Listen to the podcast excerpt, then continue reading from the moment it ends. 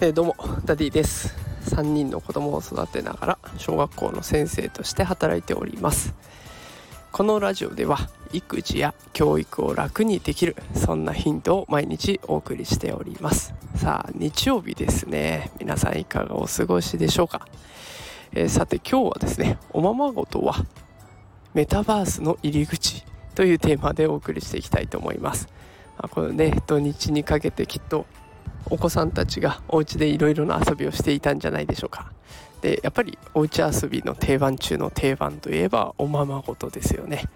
あの我が家の子供たちも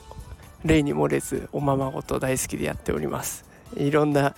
ねおままごとの設定があってハンバーガー屋さんになったりとかあとは保育園の先生になってみたりとか赤ちゃんごっこをしてみたりとか本当にいろいろな設定で遊んでるんですけれどもこれってまさにメタバースの入り口というかメタバース空間とも似てるようなものかなというふうに感じています。あの今私メタバース空間でたまに遊び遊んだりするんですけれどもクラスターというアプリがありましてでそれをアプリを使うとね簡単にメタバース空間に行って自分の好きなアバター分身を設定して遊ぶことができます。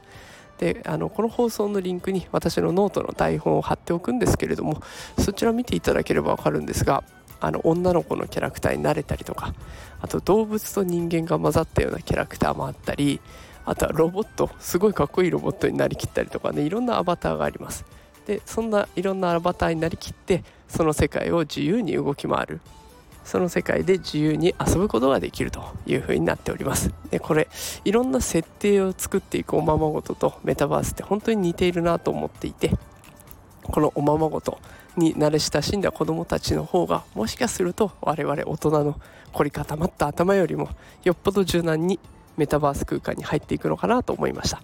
えー、ぜひねあの子どもたちのおままごとたかがおまごおままごとだろうって思わないでね。これがもしかしたら将来メタバース空間で子どもたちが働くことになるかもしれない。そんな目線で子どもたちの遊びを見守ってみると面白い発見があるかもしれません。ぜひねあの子どもたちの将来を見据えて、えー、おままごと遊び見てあげていったらいかがでしょうかと。いうお話を今日はしてみました。さあということで今日も聞いてくださってありがとうございます。明日からまたお仕事開始という方多いんじゃないでしょうか。来週も1週間頑張ってやっていきましょう、えー、また来週もね毎日放送していきますのでもしリラックスがてら聞いてみたいなという方もしくは何かの参考になるために聞いてみたいなという方いらっしゃいましたら是非、えー、聞いていってください。ということで今日も最後まで聞いてくださってありがとうございました。また明日会いましょう。それではさようなら。